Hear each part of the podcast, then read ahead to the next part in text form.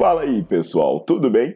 Bem-vindos ao Fitcast, Fitness com Cérebro. Eu sou Paulo Gentil, doutor em Ciências da Saúde, autor de best-sellers sobre emagrecimento, hipertrofia. Eu sou professor e pesquisador.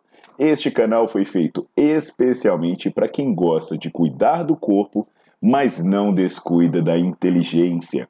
Aqui a verdade é dita com evidências científicas, doa a quem doer. Não esqueçam de seguir o canal e divulgar. E também eu convido vocês para olhar os links na descrição do canal para ver as minhas aulas, meus livros e também me buscar nas redes sociais.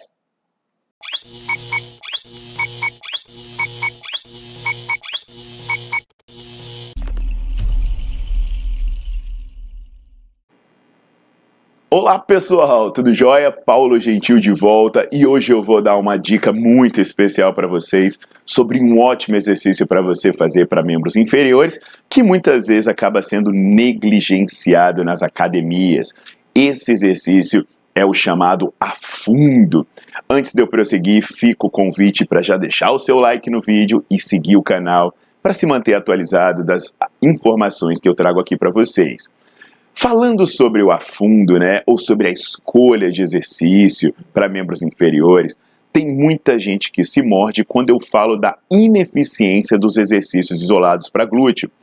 Aí o pessoal fala: "Nossa, mas se não adianta fazer glúteo caneleira, se não vale a pena fazer elevação pélvica, qual seria um bom exercício?" Aí eu falo: "Olha, o agachamento, os exercícios de cadeia cinética fechada. Aí muita gente fala, ah, mas só existe o agachamento? Não, tem vários outros, como por exemplo o afundo.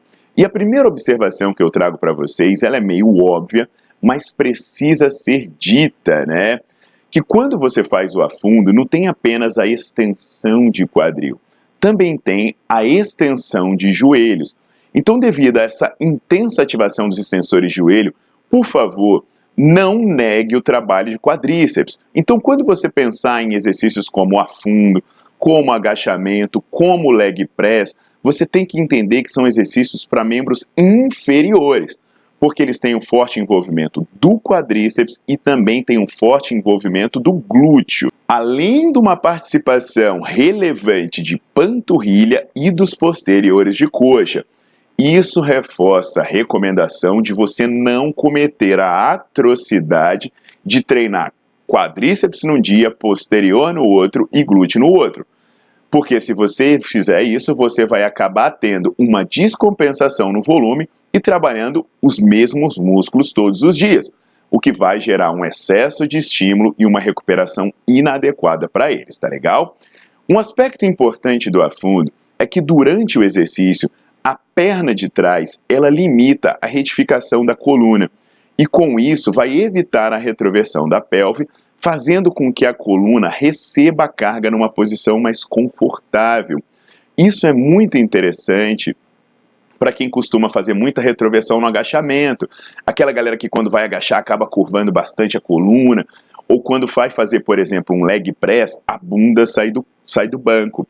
Além disso, né, quando você mantém essa posição, você gera um maior pré-estiramento da musculatura posterior, como por exemplo o glúteo posterior de coxa, o que explica que no dia seguinte a gente fica andando todo torto, né, igual um pato quando faz esse exercício bem feito. Então, comece a considerar inserir o afundo nos seus treinos de membros inferiores, especialmente porque ele possibilita a utilização de cargas altas e um trabalho em grandes amplitudes. Eu já falei em um vídeo anterior o quanto é importante trabalhar em grandes amplitudes de movimento. Agora vão algumas sugestões práticas para você na hora de fazer esse exercício. Concentre-se na perna da frente, porque o trabalho está acontecendo todo nela. Direcione o trabalho para isso, nada de jogar muita atenção na perna de trás. Outra coisa que pode ser interessante também é colocar um step nessa perna da frente, porque com isso você consegue concentrar mais a sua força e também aumentar a amplitude de movimento. Outra dica importantíssima: não faça esse exercício alternado. Pelo amor de Deus, não faça passadas. Pois isso diminui o estresse na musculatura, já que quando você faz uma perna, a outra fica descansando, o que comprovadamente diminui os ganhos de força e os ganhos de massa muscular. Faça com a postura ereta, com a postura estável, sem jogar capoeira, sem ficar andando pela academia, sem ficar pisando em bozu, pelo amor de Deus pois essa instabilidade diminui a intensidade do exercício e torna o exercício mais Obviamente, né, que eu estou falando de ganhar força e ganhar massa muscular, ganhar potência, ganhar performance. Se você quer trabalhar equilíbrio ou quer virar um acrobata, aí tudo bem. Então, para finalizar, eu digo para vocês que o fato do afundo, do agachamento e do leg press serem bons exercícios não significa que você tem que fazer todo todos os dias, pelo amor de Deus. Até porque a gente já tem um monte de estudo falando sobre dose de treino e, inclusive, tem uma aula inteira que eu falo sobre qual a quantidade ideal de treino que você deve fazer.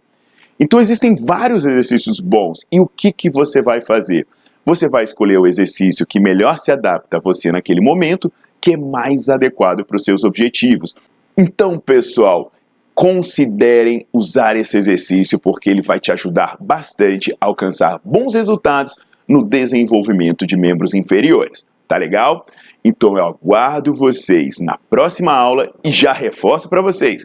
Deixa o like no vídeo, bota para seguir a página e dá uma visitada no meu site, que aí vocês vão ver aulas falando sobre montagem de treino, seleção de exercício, quanto tempo descansar de um treino para o outro, tudo que você precisa saber para usar bem esses exercícios. Aguardo vocês. Tchau, tchau.